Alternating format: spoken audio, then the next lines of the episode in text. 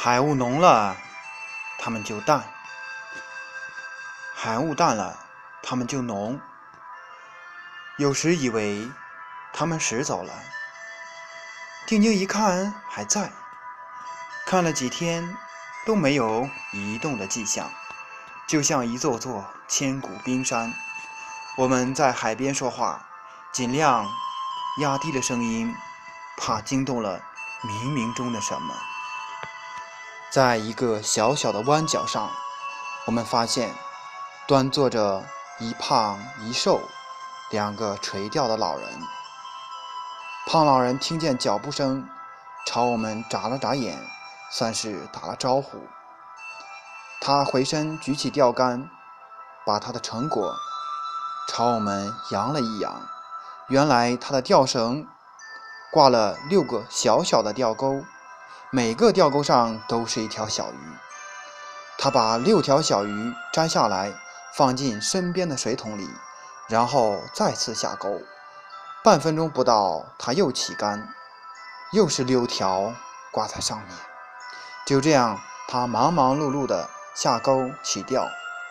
我妻子走近前去一看，水桶里已有半桶小鱼。奇怪的是，只离他两米之远的瘦老人却纹丝不动。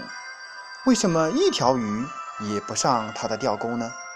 正纳闷，水波轻轻移动，他缓缓起竿，没有鱼。但一看钓钩却硕大无比，原来只想钓大鱼。在他眼中，胖老人忙忙碌碌地钓起那一堆大鱼，根本是在糟践钓鱼者的取舍标准和堂皇形象。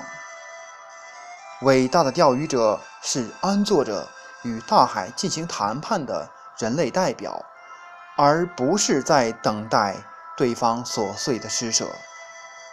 胖老人每次起竿摘鱼。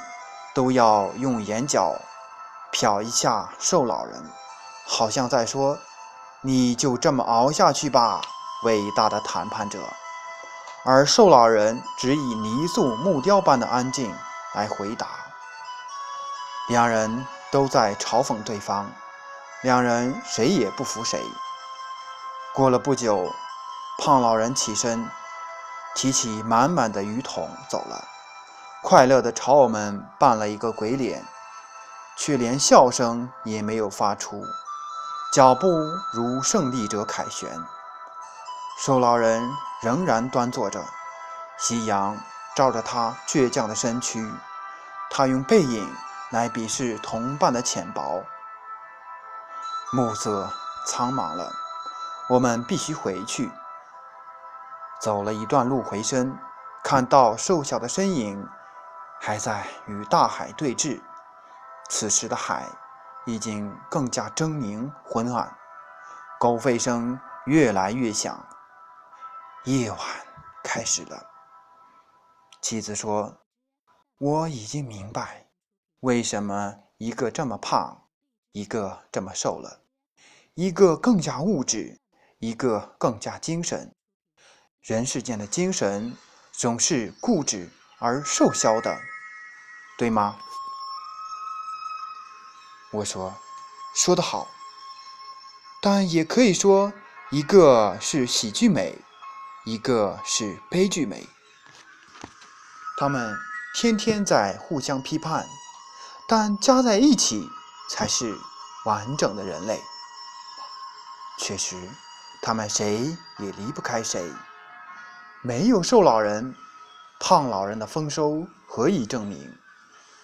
没有胖老人，瘦老人固守有何意义？大海中多的是鱼，谁的丰收都不足挂齿。大海有漫长的历史，谁的固守都是一瞬间。